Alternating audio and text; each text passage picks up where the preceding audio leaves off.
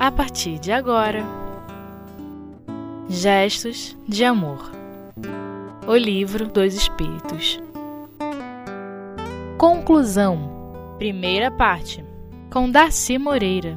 Meus amigos, muita paz, que nesse instante nós possamos sentir esta aragem espiritual que nos envolve dando-nos forças e coragem para a gente seguir adiante. O nosso estudo é da conclusão do Livro dos Espíritos, item 1. Bom, depois das 1019 questões, que você já sabe que o Livro dos Espíritos tem, em que São Luís termina fazendo uma bela abordagem a respeito é, da é, transformação da humanidade, né? Que se avizinha, né? nós vamos então vendo Kardec fazendo assim algumas conclusões, né? E a primeira, ele vem dizendo para nós, não é, de que quem do magnetismo terrestre apenas conhecesse o brinquedo dos patinhos imantados, que sob a ação do ímã se movimentam em todas as direções numa bacia com água, dificilmente poderia compreender que ele está o segredo do mecanismo do universo e da marcha dos mundos. Eu vou parar aqui rapidinho para que a gente lembre, né? Aquele joguinho, né? Aqueles joguinhos, você, então, os patinhos imantados. Você lembra o que é o ímã, né?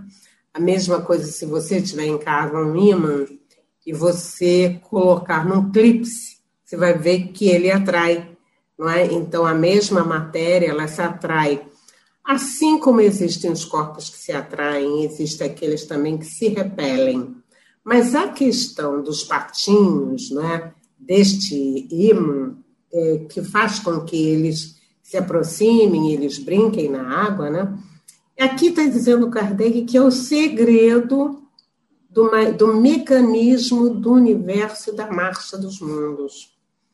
Quando nós estamos aqui nesse instante, né, acompanhando todo um estudo sério, nós vemos que a Terra, que é este grande magneto né, em que nós estamos habitando, né, ele, é, ele se aproxima, ele se afasta de muitos mundos, de muitas estrelas, e ninguém, não existe choque né? Então, ela tem essa propriedade que, de repente, nós ainda não conhecemos muito bem, mas que diz respeito né, a essa força do universo, essa possibilidade que nós temos, então, de atração e de repulsão.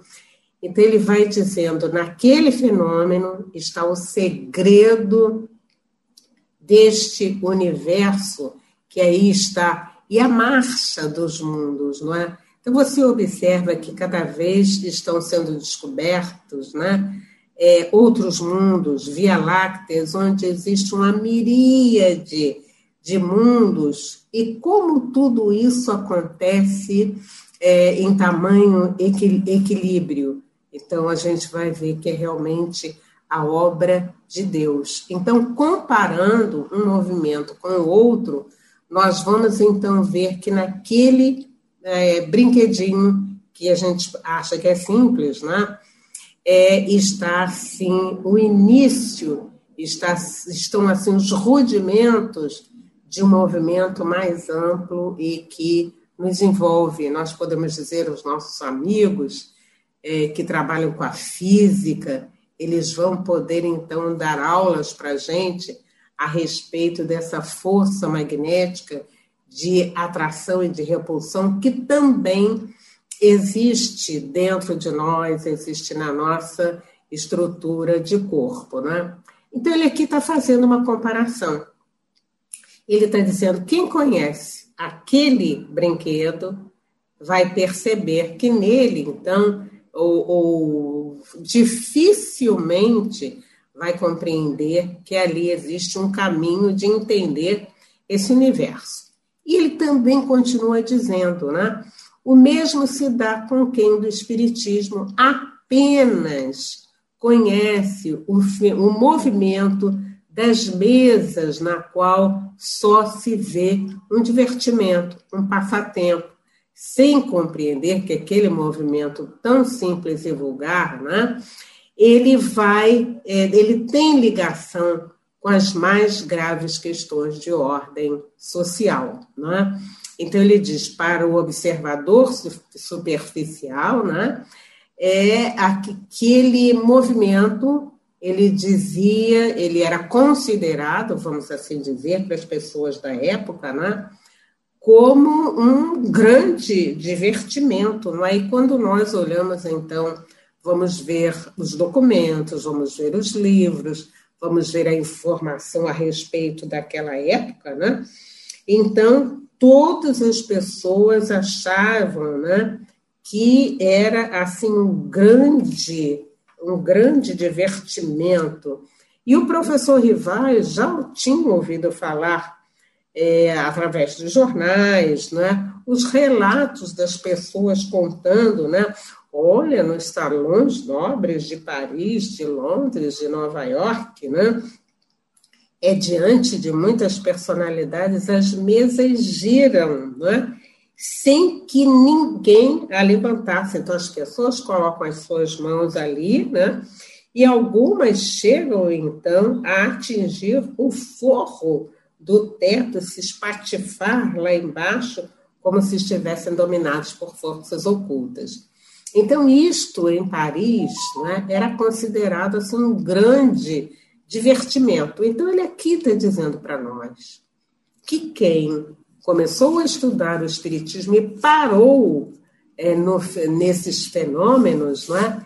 ele realmente não tem ideia de que, em realidade, aqueles fenômenos eles estariam ligados a graves questões de ordem social, como nós então vamos ver e como nós vamos então estudar.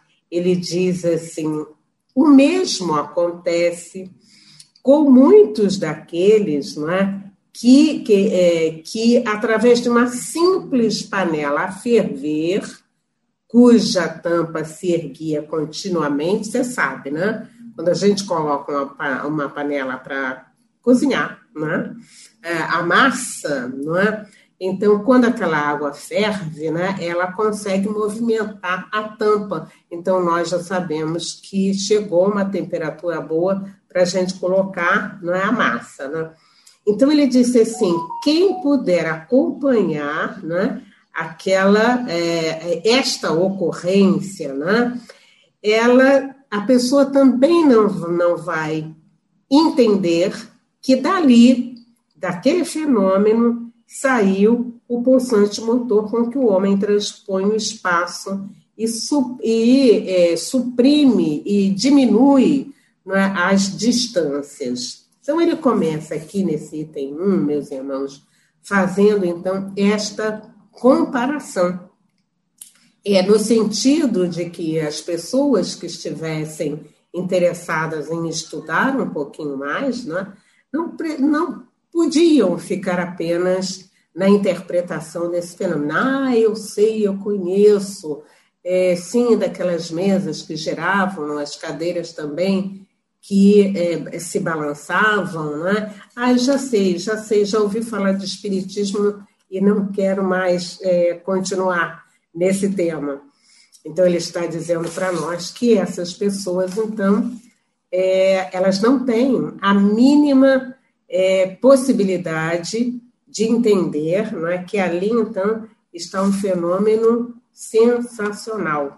E a gente, então, volta a lembrar né, que quando o professor Rivaio ele foi chamado para participar dessas reuniões, ele foi logo dizendo assim, olha, eu realmente não acredito, não é, que é, essas mesas elas se movam simplesmente, né?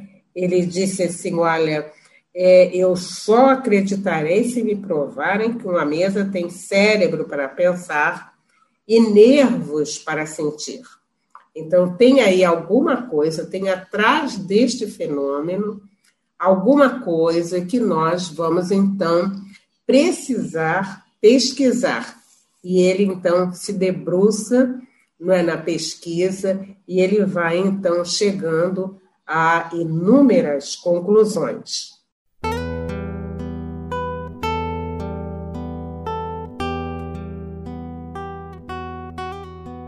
Gestos de Amor O Livro dos Espíritos Continua então o nosso professor Rivaio, né?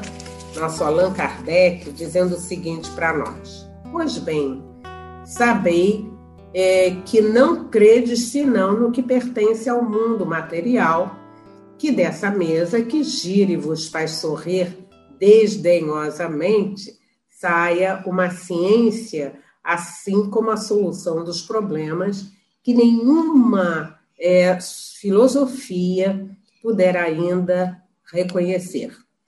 Então, nós vamos ver né, que foi justamente a partir dos fenômenos da mesa girante, né, que ele começou a identificar que aquele fato acontecia justamente porque era, eles eram marcados, né, eles eram, eles tinham como origem, né, a alma dos homens que haviam morrido. Por isso ele diz aqui, né, que era uma solução é, através daqueles movimentos, não é? vai surgir, então, uma solução, vai surgir uma ciência nova, vai surgir um saber novo. Então, o Espiritismo está calcado naquele tipo de informação, porque justamente a partir da observação desses fatos, não é? então nós vamos ver que o professor Rivai vai perceber que existiam é, espíritos, é? é, dirigindo aqueles fatos, é? e é interessante a gente observar o seguinte, que para muitos era brincadeira, para ele, então, foi motivo de estudo, e ele, então, vai pesquisando, ele vai analisando, ele disse assim, sim, eu passei a observar, a ouvir, a experimentar, a comparar, inclusive as informações, o tipo das comunicações que foram realmente ficando é, mais complexas, ele foi fazendo as anotações, ele foi recebendo uma série de informações de tantos outros médiums de outros lugares do mundo, né? Se você lembrar o filme, não é sobre a vida do Allan Kardec, você é de lembrar aquela cena em que Amélie Boudet chega para a mesa em que ele trabalhava, né, com uma série de pacotes, eram as cartas, né,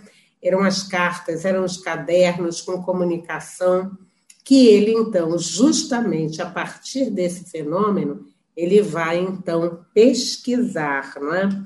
E aí, por isso que ele diz, daqueles fenômenos surgiu, então, uma ciência, e aí ele diz, então, ele apela para todos os adversários de boa fé e os adjuro a que digam se se deram ao trabalho de estudar o que criticam. Então, o professor é, Rivaio Allan Kardec, né, ele está aqui falando naquelas pessoas que criticaram, é, criticaram a doutrina. Se você já leu você já percorreu todo este caminho, né? E ele diz assim: olha, zombar de uma coisa que não se conhece, que se não sondou com o escalpelo do observador consciencioso, não é criticar, é dar prova de leviandade e triste mostra de falta de critério. Então, aqui o professor está falando diretamente com as pessoas que começam a criticar sem terem sentado, lido, estudado, aprofundado. É muito fácil a gente, então, é, distribuir uma nota né, falando a respeito né, do Espiritismo, que não era uma ciência tal, é, que se baseava em fenômenos, né? e o professor, muito judiciosamente, ele vem perguntar: você percorreu todo esse caminho, você conhece toda a informação, então realmente você não pode criticar, porque esta atitude seria uma atitude leviana. Continua então nosso querido professor dizendo assim: certamente que se houvéssemos apresentado esta filosofia como obra de um cérebro humano, menos desdenhoso tratamento encontraria e teria merecido as honras dos que pretendem dirigir a opinião. Então, ele está dizendo: olha, meus amigos, tudo isto que vocês estão vendo é, não é, é obra minha, pessoal minha, né? E ele vem dizer: vem ela, porém, dois espíritos. Então, é isso que ele quer estar aqui conversando conosco, né? No sentido da gente poder estar atento com esses movimentos não é, que criticam a doutrina. Então, a pergunta dele é esta célebre: Você conhece tudo? E ele disse assim: Pois é, mal lhe dispensam um simples olhar. Julgam-na pelo título, como o macaco da fábula julgava da noz pela casca. Não é? Então o macaquinho batia, batia com a noz, não é? e ele não conhecia, ele não conseguia abrir, então para ele não valia. Então ele aqui está fazendo essa comparação. Se você quer criticar, leia, é, se aprofunde a informação, aí sim você pode fazer uma crítica, né? Aí ele disse: Fazei, se quiserdes, abstração da sua origem. Suponde que este livro é obra de um homem, e dizei do íntimo em sua consciência, se depois de o ter deslido seriamente, achais nele matéria que zombaria. Né?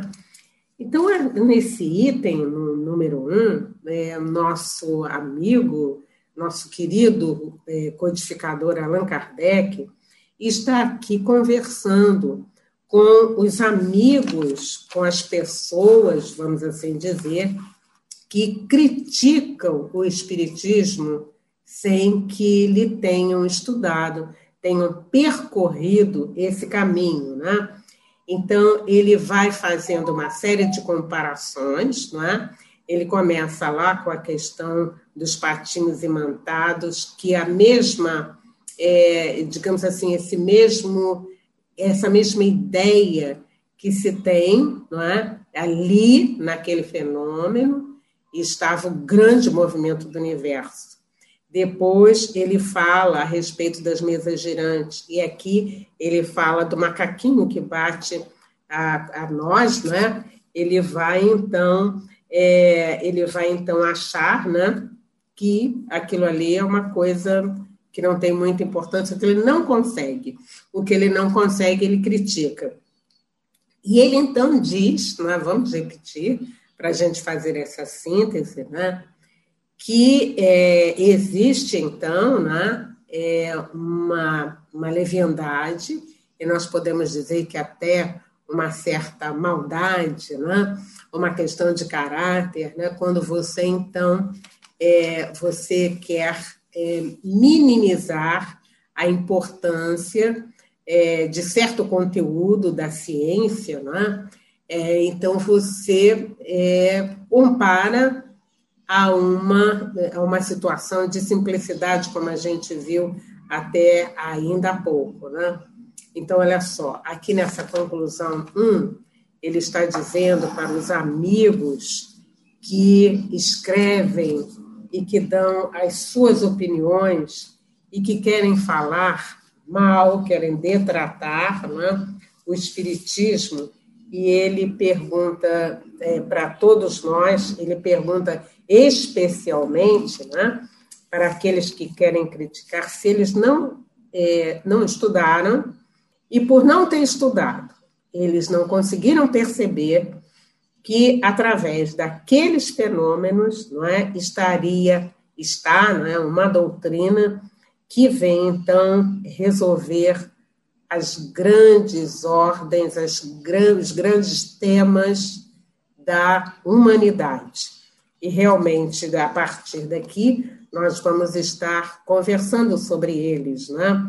Então, vocês vejam bem, foi justamente através daqueles fenômenos que a, a doutrina vai estar baseada é, na sobrevivência da alma. Quer dizer, aqueles fenômenos eram produzidos pela alma dos homens que haviam morrido.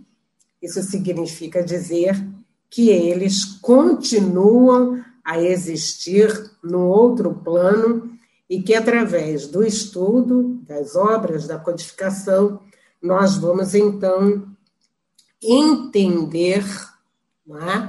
e perceber essa verdade que realmente modifica a nossa forma de viver. Somos imortais e agora com a comprovação que a doutrina nos dá. Muita paz.